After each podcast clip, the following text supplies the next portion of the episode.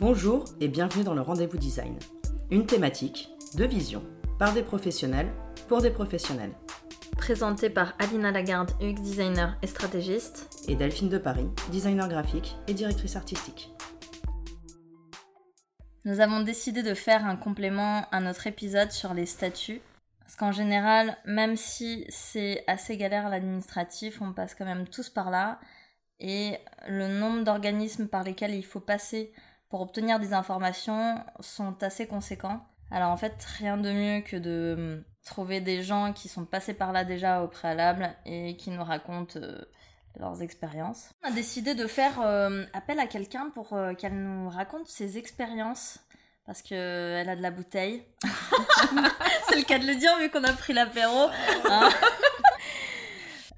donc bah, bonjour Sonia. Bonjour et merci d'être bonjour Sonia. venue. Bonjour Alina, bonjour Delphine. Alors, euh, est-ce que tu pourrais nous raconter un petit peu ton parcours, ton métier, qu'on cible un peu euh, ce que tu fais et euh... Ok. Euh, alors actuellement, ça fait à peu près six ans que je travaille en indépendant comme, comme consultante. En général pour un seul client à la fois. Donc j'ai eu déjà pas mal de clients et j'ai exercé dans, plusieurs pays. Après, bah, ça fait déjà un, petit moment que, je travaille. J'ai aussi travaillé comme salarié et puis bah, je suis toujours dans le domaine du digital avec différents types de, postes ou de, profils, mais en général autour du, du product management, de l'expérience utilisateur, euh, de l'innovation, de, la stratégie ou de l'opérationnel. Ok, très bien. Et du coup, tu as été plutôt indépendant, plutôt salarié euh... J'ai commencé par être salarié. Assez rapidement, j'ai eu envie euh, d'être indépendante. En fait, j'étais déjà consultante, donc j'ai eu envie d'être consultante aussi, mais euh, à mon compte. Et puis ensuite, je suis redevenue salariée parce que j'étais à l'étranger, c'était un peu moins simple. Et puis, bah, de fil en aiguille, quand j'ai eu l'occasion, je suis redevenue indépendante mais sans forcément que ce soit quelque chose de très calculé. C'était un peu, euh, j'ai sauté sur l'opportunité et puis après les missions se sont enchaînées. Et donc c'est comme ça que j'ai cumulé un peu les années d'expérience euh, dans ce domaine, quoi. Euh, après, en termes d'activité, c'est du conseil, mais j'ai aussi fait de l'enseignement. Il y a aussi du coaching, en fait. Hein. Donc, je peux être consultante en tant que coach. Et dans l'enseignement, il y a aussi une part de coaching également. T'as passé combien de temps en salarié euh, Alors, j'allais dire avant de te mettre en indépendante, mais au final, t'as fait salariat, indépendant, resalariat, euh, resalariat mais euh, mis bout à bout, du coup, t'as as fait, as fait combien d'années en, en salarié?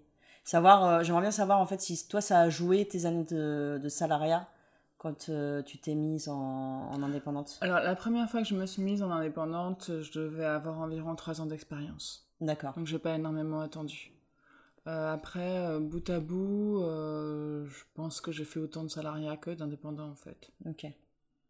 T'as pas eu trop de mal, du coup, après trois ans de salariat, quand tu t'es mise en indépendante pour trouver des clients Non, parce qu'en fait, je me suis mise en indépendant à l'occasion d'un premier client qui m'a sollicité okay. en fait. Donc j'ai eu une opportunité de me positionner en tant qu'indépendante. Mmh. J'ai été sollicitée en fait pour un emploi et j'ai dit bah moi ce qui m'intéresse c'est d'être en indépendant et, et, ils ont accepté dans ce dans ce mode là. Ok donc royal quoi. Donc euh, bah c'était un peu l'opportunité mmh. et peut-être que je l'aurais pas fait si j'avais pas eu un premier client. Mmh. Ok. Et du coup, est-ce que tu as, par rapport au statut justement, est-ce que tu as, as, rencontré des difficultés? Est-ce que tu as changé de statut? Oui, j'ai changé de statut plusieurs fois, mais pour être honnête, je me suis jamais trop préoccupée de, en tout cas pas en premier lieu de ce sujet. C'était vraiment un sujet que j'ai pris de façon secondaire. Je m'occupais d'abord de trouver mon client, de négocier le tarif le meilleur possible, et puis après, en second lieu, je me préoccupais des, des, des solutions administratives. Ok. Mais alors du coup, quand tu as eu ton premier client, ouais. il a bien fallu que tu crées ton statut. Oui. Tu as pensé à quel statut en premier? Bah, en fait, c'était euh, assez peu de temps après la création du statut auto-entrepreneur. Mmh, okay. Donc, j'avais pensé à ça. En fait, assez simplement. Euh, et puis, de toute façon, à partir du moment où j'avais négocié mon premier contrat, que je savais que j'avais de l'argent qui rentrait, je m'étais dit, bah, au pire, je trouverais toujours, euh, j'aurais les moyens de faire appel à du soutien pour créer une société si besoin. partir du moment où j'ai réussi à, à, commencer en auto-entrepreneur, c'était sans frais en plus et c'était assez simple. T'as pas eu trop de difficultés à monter ton statut en termes d'information, de démarches, tout ce qui était administratif? Non, les, bah, les démarches, euh, elles sont, elles étaient pas très compliquées. En général, bah, le statut entrepreneur, c'est quand même une des choses qui est le plus simple. Enfin, c'est un des statuts les plus simples en termes de, de démarches. Après, c'est vrai que en France, l'administratif, c'est jamais très simple. Et puis, ça peut être surtout angoissant. Mm. Je pense que le, plus gros à gérer, c'est la part euh, d'angoisse et de stress euh, qu'on peut se mettre dessus. Euh, le, stress que ça provoque de pas arriver à trouver l'information, d'avoir peur de faire des erreurs et d'avoir des problèmes après, plus que de d'agir et de trouver les solutions en elles-mêmes. Quoi. Mm, je suis d'accord, Est-ce que tu as des informations que tu as découvert un petit peu tout au long de ton parcours qui étaient assez cruciales, en fait, que tu aurais aimé avoir au préalable? Mm, Pas, pas que je, pas vraiment, pas auquel je puisse penser euh, maintenant. Euh, je pense que j'ai bien fait de pas forcément me préoccuper de ces sujets-là en premier lieu. Euh, je pense qu'effectivement, j'ai, pas forcément choisi ce qui était le plus rentable financièrement, ce qui était le plus intéressant à chaque fois. Mais le fait que je m'en préoccupe pas, ça a fait que j'ai pu me concentrer sur euh, bah, trouver des clients, négocier des tarifs, et au final, je m'y retrouvais. C'est-à-dire que de pouvoir m'assurer des rentrées d'argent, c'était quand même, en tout cas, ça me semblait plus important que de payer le moins de taxes possible, en fait.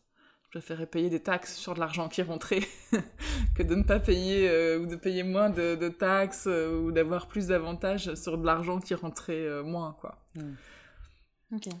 C'est du coup c'est un petit peu ce que tu recommanderais euh, aux gens qui démarrent, c'est-à-dire ne pas tellement se préoccuper de ça et euh, oui.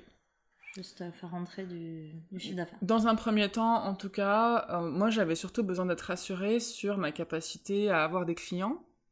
Et donc c'est ça que je suis allée vérifier en premier. Et une fois que j'avais eu déjà plusieurs clients, un client ou deux clients, et eh bien tout de suite je me sentais beaucoup plus légitime pour positionner en tant qu'indépendant et pour réfléchir à des à des statuts ou à des solutions à plus long terme. Sur le court terme, j'étais pas du tout sûre que ça allait marcher, même si maintenant, avec le recul, euh, six ans après, je me dis, bon bah oui, bien sûr que ça, ça allait fonctionner, mais en fait, quand on démarre, on n'en sait rien, on sait pas non plus si ça va nous plaire, si les difficultés qu'on va rencontrer par rapport au salariat, c'est quelque chose qui va, qui, qui va nous stimuler ou pas. Donc je cherchais quelque chose de simple, qui puisse se mettre en place rapidement, qui m'engage pas. Euh, qui m'engage pas trop de temps, pas trop d'énergie, que je puisse me concentrer sur, euh, sur mon travail en fait, parce que c'est ça qui m'intéressait. Et pendant les années où tu étais en auto-entrepreneur, t'as pas eu de mauvaises surprises par rapport au statut? Alors non, j'ai jamais eu trop de mauvaises surprises, mais euh, les statuts entrepreneurs, j'en ai eu plusieurs en fait, mais je les ai pas forcément gardés très longtemps. C'était un peu des solutions intermédiaires pour, on va dire, mettre le pied à l'étrier. Et c'est vrai qu'il y a une assez grande instabilité administrative et juridique euh, autour de ce statut-là comme autour d'autres en fait. Et les choses peuvent aller assez vite. et puis en plus, on peut avoir des informations qui sont pas forcément très claires et parfois un peu contradictoires. On pense qu'on va pas avoir de taxes, en fait on en a. On pense qu'on va être à temps, en fait c'est un peu plus. Euh, donc euh, là-dessus, c'est vrai que bah, pour moi aussi, un des moyens de m'assurer de la sécurité, c'était de dégager plus d'argent que j'en avais besoin et de toujours euh, m'assurer que j'avais bah, un petit pécule de côté en me disant bah, si jamais j'ai une surprise et que je dois payer euh, plus, que j'ai un rattrapage de taxes ou d'impôts d'une façon ou d'une autre, il faut que je sois capable de le payer sans que ça me stresse en fait. Donc c'était un peu un moyen de d'anticiper un problème de ce, de ce type. Ok. Quand tu disais justement c'est un, un, statut intermédiaire euh, qui est un peu instable. Euh, qu'est-ce que tu veux dire? C'est que maintenant, tu as trouvé un statut qui est plus stable? Mmh. Oui, bah, à force d'années, euh, je pense que le statut auto-entrepreneur, il a des avantages et des inconvénients et qu'il n'a pas été créé pour avoir une activité lucrative sur du long terme. Il est vraiment plutôt adapté pour avoir assez peu de tâches administratives à gérer, ne pas avoir de frais associés n'a pas forcément besoin d'un expert comptable, on n'a pas mhm. besoin d'être aidé pour la création. Euh, mais par contre, c'est quand même un certain frein à l'investissement. Si on veut euh, ensuite euh, bah, investir sur son activité, en formation, en matériel ou autre, c'est pas le plus avantageux. Pareil pour, euh, pour des aspects plus financiers, euh, euh, pour des prêts par exemple, c'est pas très intéressant. Et puis ça, ça a une certaine image de précarité auprès des, des, des, entreprises, des interlocuteurs qu'on peut avoir. Donc même si en fait on est à l'aise dans son activité, même si ça fait longtemps qu'on y est, moi j'avais le sentiment que ça pouvait éventuellement me desservir. Donc euh, après, c'est pas quelque chose que je communiquais euh, énormément, le statut, puis je pense que les clients ils s'en fichent en fait. Hein. Euh, à partir du moment où on a un SIRET et qu'on peut un compte en banque, ça ça a pas vraiment d'importance pour un client. Par contre, si on rentre dans le détail, c'est pas forcément valorisant comme statut. Une société, ça peut être plus rassurant pour, pour certains interlocuteurs, quoi. Mais certains seulement. Ok. Et du coup, aujourd'hui, tu as quoi comme statut? Tu as créé ta société, c'est ouais, ça? Ouais, là je suis en société, j'ai aussi été en portage salarial. D'accord. À un moment donné. Ah, et du coup, tu peux me dire un peu comment ça s'est passé? Bah, le portage salarial, euh, c'était aussi un moment. Alors là, quand est-ce que j'avais, j'avais commencé? Je revenais de l'étranger. Et, et puis là, j'étais encore en redémarrage euh, d'activité. Et, et j'étais pas sûre que ça allait marcher. Je voulais faire des, missions pas trop longues, plutôt courtes. Je voulais échanger un peu de sujets pour voir euh, ce qui me plaisait, là où il y avait de la demande, etc. Et j'étais plus rassurée par le fait de pouvoir potentiellement bénéficier du chômage. Donc le portage salarial, ça m'a attiré notamment pour ça, mais aussi parce que tout est pris en charge au niveau administratif. Et c'est encore plus simple, je dirais, que le statut auto-entrepreneur, parce que on est client d'une société, ils vont envoyer la liste des pièces à fournir. Euh, s'il y a des choses qu'on n'a pas fait, ils vont envoyer un rappel. Ils vont toujours être aidants. En tout cas, si on a une bonne société de portage, ils sont très aidants pour, euh, pour, euh, pour guider au niveau administratif et ils se prennent une commission pour ça. Hein. donc, ça, c'est pas mal. Hein. Ce qu'on a vu, c'est pas de l'ordre de 40... 40%, je me souviens, non? 40% T'es à combien toi? Ah non, c'est plutôt. Euh... Plus 60% Ah non, non, non, c'est de portage. Ah oui, alors en termes de taxes, c'est-à-dire là, c'est de portage va prendre un pourcentage sur ton chiffre d'affaires initial. Ouais. Initial. Donc autour de 5%, on va dire entre 3 et 8, je crois. Hein. D'accord. Selon les, les. Pour la gestion. Juste pour la gestion. Mais ils prennent sur le chiffre d'affaires et ensuite, il y a toutes les taxes à payer. Mmh. Ah oui, donc c'est là où en fait il y a le gros des taxes où en fait tu payes les taxes salariales, ça, patronales. Ça c'est mmh. toutes les taxes. Euh, mmh. Du coup ça s'élève. Euh... Effectivement, au total, ça fait un, environ euh, peut-être 50-60%. Euh, c'est-à-dire que voilà, si on fait rentrer 10 000 euros de chef d'affaires, en net, au final, on va avoir peut-être peut-être 4 000 euros quoi. T'as passé combien de temps en partage salarial? Oh, au moins un an. Et après, tu as créé ta société? Oui. On va simplifier. non, bah non, justement. Ouais, non, non mais après, après on va pas rentrer dans tous les détails. Euh, bah, c'est intéressant de, mes montages. En termes, de, euh. statut, justement, hein, parce que je pense que as, si tu as autant changé aussi, c'est que je pense qu'on n'a pas assez d'informations sur le, le statut qui correspond à notre activité. Et que si tu as autant T'es hmm. autant passé par euh, différents statuts avant de trouver celui que tu as aujourd'hui qui, je pense, te convient le mieux. C'est qu'il n'y a... a pas forcément un statut qui correspond à une activité et à une personne. Pour moi, il y a un statut qui correspond à un besoin à un moment donné de ta vie.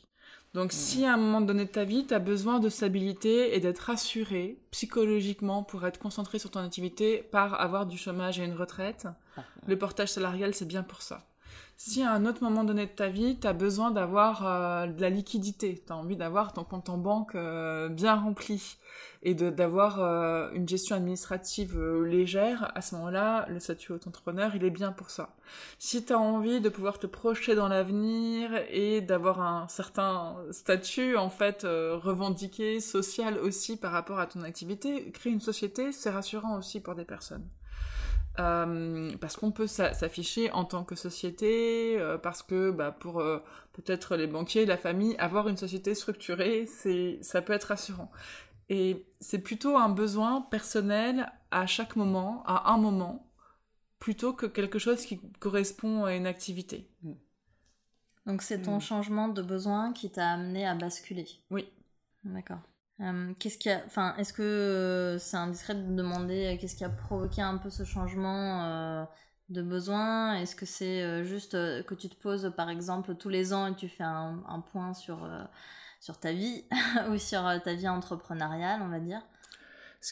Moi ce qui a changé c'était hum, il y a plusieurs choses. Il y a eu comment je me je me situais géographiquement parce que j'étais en Asie, j'ai commencé une activité d'indépendant en Asie, mais j'étais portée par les entreprises qui m'embauchaient donc dans une sorte de CDD, mais avec des contrats étrangers, donc c'est très différent de ce qui se passe en France. Euh, et puis ensuite, je suis rentrée en France, je ne savais pas si j'allais rester dans cette activité, donc j'avais besoin de valider rapidement que je pouvais être indépendante et qu'il y avait du travail pour moi, que des clients seraient intéressés. Donc j'ai cherché des solutions qu'on pouvait mettre rapidement en place. C'est là que le portage salarial, le statut auto-entrepreneur, ça correspond. Si j'avais besoin de plus de liquidité, euh, mais que j'avais pas trop de dépenses à faire pour euh, mon investissement, que j'avais pas envie de faire euh, beaucoup de formations parce que j'en avais déjà fait ou que j'en avais pas besoin, que j'avais pas besoin de matériel, le statut auto-entrepreneur, il correspondait bien. maintenant, je me, je me vois plus sur du moyen, long terme, euh, stable géographiquement, euh, au moins en France. Et mm. donc avoir une activité, une société en France, c'est logique dans ce cadre-là. D'accord. Et est-ce que justement tu... Euh, alors je sais que tu as parlé de création d'entreprise. Il y a des créations d'entreprise qui sont, on va dire, plus avantageuses en physique ou en morale Ou pas du tout? Alors, est-ce que c'est plus avantageux d'être en personne physique ou en personne morale dans certains cas? Il y a des avantages et des inconvénients pour chacun. Je vais te faire la réponse que les experts comptables font à tout le monde. Euh, ça, c'est un des moyens euh, d'avoir des informations, c'est d'aller euh, se renseigner auprès des, des, experts en tout genre. Hein. ça peut être sur Internet, ça peut être des experts comptables, des comptables, des sociétés de portage aussi qui peuvent expliquer un certain nombre de choses. après, personne physique ou personne morale il y a, y, a, y a, plusieurs sujets qui vont être derrière ça, mais là, ça, ça commence à être des, points un peu techniques qui sont pas forcément euh, tout le temps pertinents, mais il y a, y a, une question de la protection de ses biens. Si on a une activité où on peut être euh, potentiellement attaqué juridiquement euh, ou en dette, c'est mieux de s'assurer qu'on a une personne morale qui nous protège. C'est-à-dire que si tout d'un coup on fait une erreur ou on doit de l'argent, ben on s'assure que les biens qu'on a, ils vont pas nous être confisqués. Pour des métiers comme le mien, ou comme le nôtre, peut-être c'est pas vraiment pertinent, parce qu'on n'a pas vraiment de risque juridique important. Hmm. Euh, et puis après, une personne morale, euh, ça peut être bien pour séparer les comptes, c'est-à-dire qu'on va bien différencier le compte de ma société et mon compte personnel. Hmm. Donc quand je fais des formations, que j'investis, bah, j'investis sur le compte de ma société et j'investis pas avec mon argent personnel, ce qui a un intérêt hmm. fiscal parce que du coup, on paye pas d'impôt sur l'argent qu'on a investi dans notre activité. Mhm. Et donc aujourd'hui, c'est quoi ta société? C'est en. Je suis en EURL. Ok. Tu peux nous en parler un petit peu? Bah, j'ai beaucoup hésité en fait au moment où je devais monter une société entre euh, une SASU et une EURL. Euh, et puis euh, je, je, me suis formée, j'ai appris plusieurs choses, j'ai pris plein de conseils. Et puis à la fin j'ai choisi l'URL, mais je, je, suis pas ce sera à refaire je pourrais refaire un autre choix. Je pense pas que ce soit fondamental en fait. Hmm. euh, ça a des avantages et des inconvénients et puis finalement le choix entre l'URL et la SASU me semble pas il n'y a pas beaucoup de différence. Ouais ça me semble en tout cas moi dans mon cas à moi il n'y avait pas une différence qui était euh, si importante et donc finalement, un jour, on m'a dit, ah bah moi je te conseille plutôt l'URL. Donc je dit, bon, allons-y. je voulais juste régler le problème parce que j'avais considéré qu'il m'avait pris assez de temps, en fait, à ce moment-là. Et euh, voilà, je voulais que ça aille vite et que ça se règle. ok, donc en gros, si par exemple, euh, euh, si tu devais conseiller un statut par, par rapport à notre métier qui est un métier de service, là par exemple, si on s'oriente plutôt du côté UI euh, ou UX, euh, dans le fond, tous les statuts que tu as nommés pourraient être valables. Ça pourrait être auto-entrepreneur, c'est suivant le, c'est l'objectif qui est déterminé. C'est le besoin personnel en fait. C'est le mm. besoin personnel à ce moment de la, à ce moment de sa vie, euh, de quoi on a besoin, est-ce qu'on a besoin de, de, sécurité financière, de chômage de retraite, est-ce qu'on a besoin d'avoir plus de liquidité, est-ce qu'on a besoin de pouvoir investir mm. sur sa société, est-ce qu'on a envie de faire des, des formations avec l'argent qu'on va gagner, Euh, et est-ce qu'on a besoin de montrer qu'on a un revenu régulier et cotiser pour sa retraite? À ce moment-là, une SASU, c'est plus utile qu'une URL. Mais ce qui est important pour pouvoir choisir, c'est d'abord de savoir de quoi on a besoin personnellement. Et c'est pas propre tant à l'activité qu'on va mener. Ce qui est important de comprendre, c'est potentiellement combien de chiffres d'affaires on vise. Parce que ça va nous permettre de nous projeter, de nous dire si j'ai tant de chiffres d'affaires, eh ben, je peux imaginer toucher tant de salaires et toucher tant de dividendes à la fin de l'année. On a besoin d'avoir une projection pour pouvoir comprendre les intérêts et les inconvénients des différentes euh, solutions. Mhm. Mais c'est tout. Et puis de toute façon, on ne connaît pas l'avenir, hein, donc... Mm. Euh, non, c'est sûr. Et puis, comme tu disais, euh, quand on commence son activité d'indépendant, en fait, euh, on n'est pas du tout dans l'administratif. Ce qui nous préoccupe le plus, c'est de ramener de l'argent, d'avoir des clients, de se faire un carnet d'adresses, d'avoir une, euh, une, activité pérenne, quoi. C'est le plus important. La première année, en tout cas, c'est ce qui est. En tout... enfin, moi, je l'ai vécu comme ça. J'ai l'impression que toi aussi, au début, ce que tu disais. tu te préoccupais moins de l'administratif et du statut. Au final, ce qui, est, ce qui était important, c'est les clients et l'argent que tu, tu ramenais. Moi, c'est mon conseil du moins. C'est mon conseil et c'est vrai que quand je parle euh, souvent avec des gens qui se lancent et pour qui euh, les problématiques administratives prennent beaucoup de place, et hum, effectivement c'est un point important et on peut gagner ou perdre de l'argent avec, mais je pense que le potentiel il est encore plus fort euh, d'un point de vue business si je peux dire quoi. Et que quelque part c'est un peu se tromper de cheval de bataille de croire que on a beaucoup d'argent à gagner en ayant le bon statut. Et si on a un vrai objectif euh, d'activité euh, commerciale, euh, faut penser à tout le potentiel qu'on peut avoir de développement. Et finalement, bah, il est beaucoup plus euh, du côté de, de, de, comment on se positionne sur le marché, de quel est le besoin du marché, comment on peut valoriser au mieux ses compétences, euh, que dans un choix administratif d'un statut plutôt qu'un autre qui va avoir un intérêt à un moment donné, mais quand même limité. Et que tu peux changer au final euh, assez vite. Oui, euh. et qui n'est pas, qui est pas déterminant. De toute façon, je disais, si je gagne de l'argent, j'aurai de quoi me payer quelqu'un qui m'aidera pour le faire. C'est vrai, hein C'est sûr. Et finalement, je préférais faire mon métier que de faire de l'administratif. C'est aussi ça. Je pense qu'on est beaucoup comme ça en oui, donc je préférais travailler plus. Et, puis aussi m'occuper de cette partie euh, commerciale, d'essayer de bien négocier mes contrats au juste prix, d'être le mieux payé possible par rapport à ce que je pouvais, euh, pour pouvoir me concentrer sur la qualité de mon travail, euh, mon travail après. Et laisser de côté cette partie administrative. Mais pour pouvoir se permettre d'avoir un bon expert comptable, d'être bien conseillé, ou de faire une erreur et de payer les impôts si jamais on s'est planté, il faut avoir des rentrées d'argent. Mm. Mm-hmm c'est sûr. Et peut-être pour finir, est-ce qu'il y a une question qu'on t'a pas posée que tu aurais aimé qu'on te pose hmm, Bonne question. Sur les, euh, les sources d'information, il y a, y, a, y a, plein de sources et enfin, je pense qu'il faut, faut réaliser qu'on a accès à toute l'information que vous aujourd'hui. Euh, que ce soit des, des, chaînes YouTube, des sites web, des blogs, des entreprises qui ont des services à vendre et qui vont donc éventuellement euh, bah, essayer d'expliquer le savoir, savoir et savoir-faire qu'ils ont euh, à vendre pour, pour ça. L'information, elle, ne manque pas. Euh, ce qu'il faut, c'est savoir accorder le bon niveau de temps et d'énergie à ces sujets-là. Et ni trop, ni trop peu, en fait.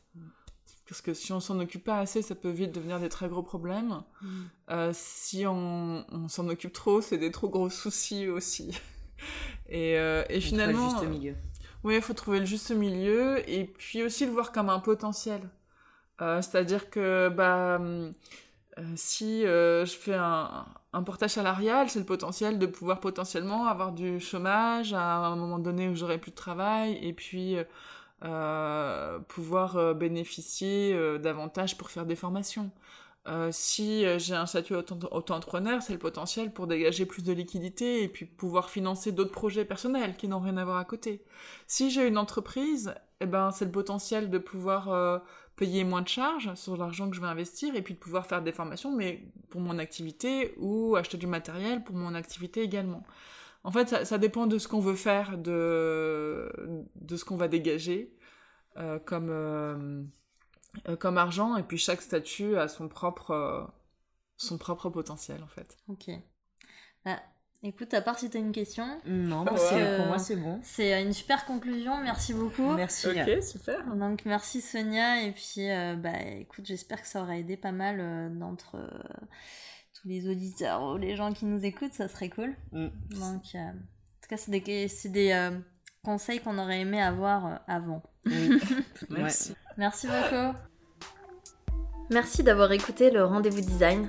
Si vous avez des questions ou des commentaires, n'hésitez pas à nous les écrire sur notre Instagram, at le rendez-vous design, dans le post de l'épisode.